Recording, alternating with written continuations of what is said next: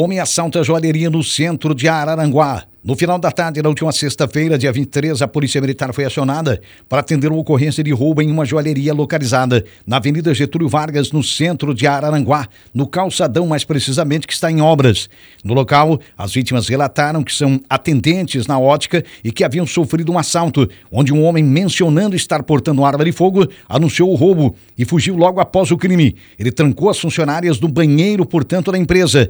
De acordo com a Polícia Militar, os objetos roubados não foram divulgados. As guarnições da Polícia Militar evidenciaram todos os esforços intensificando as buscas pelo criminoso, mas até agora o autor do crime não foi localizado. Segundo as informações também da Polícia Militar, um homem que estava na parte externa da joalheria dava cobertura ao roubo. Condutor embriagada provoca colisão frontal no antigo traçado da BR-101 e deixa três feridos.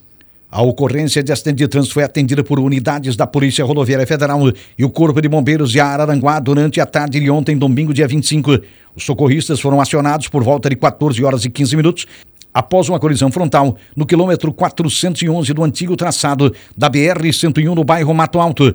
O acidente envolveu um GM Celta ocupado por três pessoas e um GM Corsa, que era conduzido por uma mulher que dirigia embriagada. No Celta, dirigido por um homem de 79 anos, os dois ocupantes ficaram feridos. De acordo com os bombeiros, o idoso estava consciente e orientado, apresentando um corte na face. O mesmo foi atendido pela guarnição e conduzido posteriormente ao Hospital Regional de Araranguá. A segunda vítima do Celta era uma idosa de 73 anos que se encontrava consciente e orientada e estava presa no veículo, se queixando de dores fortes no quadril e nas costas. A vítima foi retirada e atendida pela equipe de socorristas. O Corsa era dirigido por uma mulher de 26 anos que perdeu o controle da direção, invadiu a pista contrária e provocou a colisão frontal. A mesma foi submetida a exame de teor alcoólico, que registrou 0,68 miligramas por litro de álcool expelido pelos pulmões, o dobro do permitido pelo Código de Trânsito no Brasil e que teve lesões leves. Ela foi conduzida ao hospital regional para acompanhamento médico e de lá para a central de polícia, onde foi autuada por embriaguez ao volante. A mulher foi multada em R$ 2.900 pela PRF e terá que pagar uma fiança arbitrada no valor de dois salários mínimos para responder o inquérito em liberdade. Trio invade residência, amordaça e rouba casal de idosos na Sanga da Tonca. A Polícia Militar registrou uma ocorrência de assalto à mão armada na noite da última sexta-feira, dia 23, na zona sul de Araranguá. Por volta de 19 horas, uma guarnição da PM foi acionada depois que três homens, um deles na posse de uma arma de fogo, invadiram a residência de um casal de idosos em Sangaratoca. Ao chegar no local, os policiais militares conversaram com o idoso que relatou que na última sexta-feira,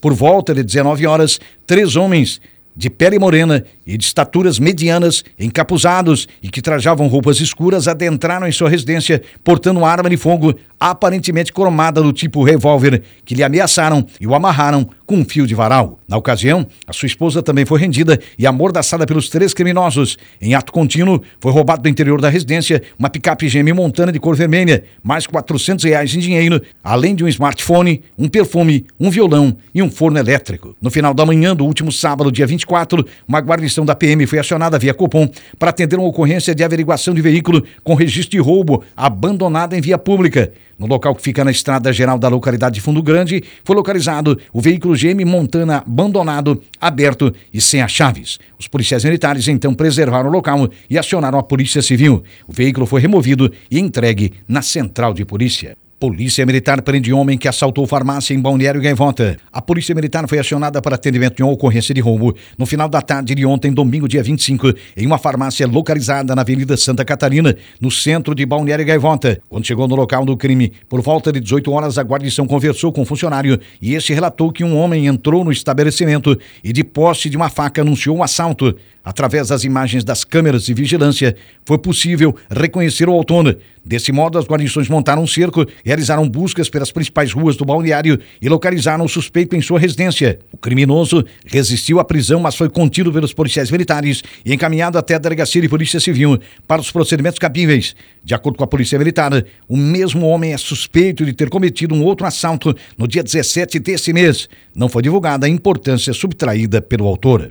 Polícia Civil identifica em si autor de homicídio no Arroio do Silva.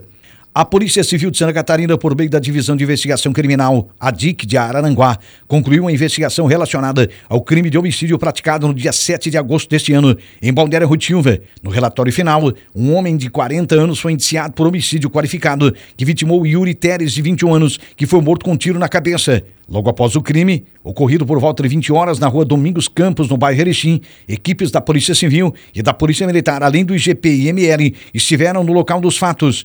A investigação teve início ainda na noite do crime, que envolveu agentes de inteligência da Polícia Militar e policiais civis.